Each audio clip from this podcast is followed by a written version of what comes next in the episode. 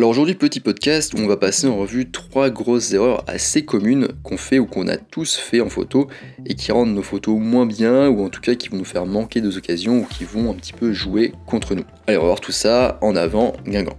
Avant de commencer, je vous rappelle que sur mon site photomaniac.fr, vous pouvez accéder à ma formation gratuite sur les bases de la photographie. Donc je vous invite à vous y inscrire si ça vous intéresse. Donc première grosse erreur, c'est de ne pas développer ses photos. Alors on entend parfois que le développement c'est de la triche, que c'est pas de la photo. Bref, plein de trucs dans le genre.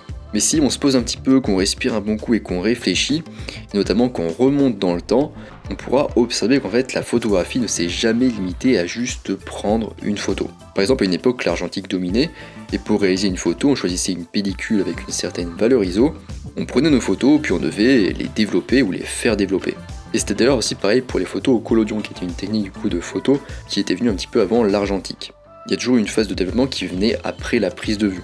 Et si on regarde le numérique maintenant, qu'on revient dans le présent, eh bien c'est globalement pareil. On peut réaliser la prise de vue au format RAW, ce qui revient finalement à exposer une pellicule. Ensuite on utilise un logiciel de développement comme par exemple Adobe Lightroom, qui signifie d'ailleurs chambre noire, et c'est pas pour rien, parce qu'en effet ce logiciel est comparable à l'étape de chambre noire par lesquelles on devait passer en photo argentique pour du coup avoir une photo à la fin.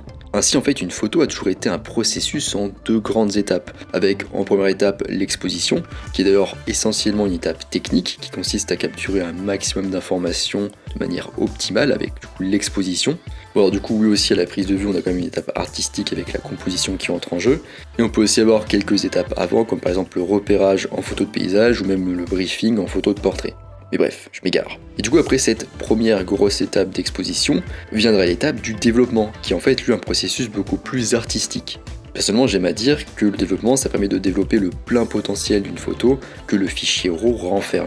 Donc si on y réfléchit, se passer du développement, ça revient grossièrement à se passer de la moitié du processus photographique. Alors ok, tout le monde n'a pas la volonté de s'investir autant en photo parce que ça prend quand même du temps, ce que je comprends, mais pour ceux qui ont cette volonté, se passer du développement, c'est un petit peu se tirer une balle dans le pied, voire s'amputer les deux jambes.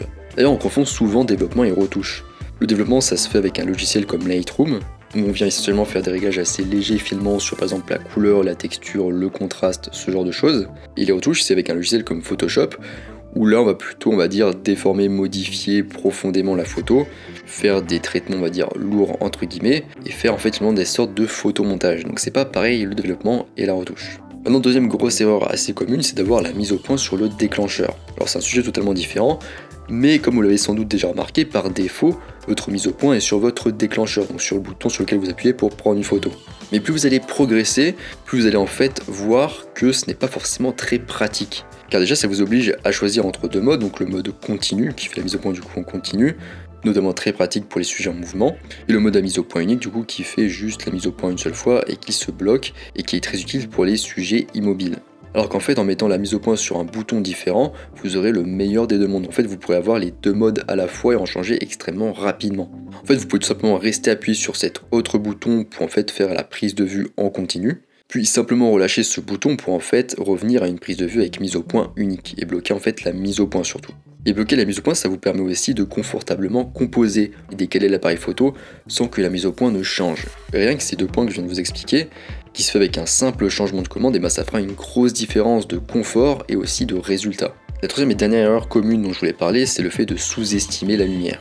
Alors pour rappel, la photographie signifie écrire avec la lumière, donc on peut se douter que la lumière c'est important quand même.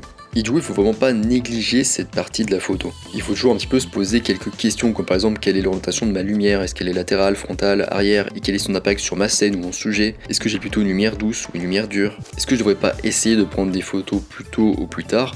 Pour avoir un rendu différent de la pleine journée. Pour aussi me demander quelles ondes projette la lumière sur ma scène, sur mon sujet, et quel effet ça au niveau de la sensation et du rendu. Je pourrais aussi me demander est-ce que je devrais utiliser des accessoires pour mieux gérer la lumière, comme par exemple un filtre polarisant, un filtre neutre ou un filtre neutre gradué.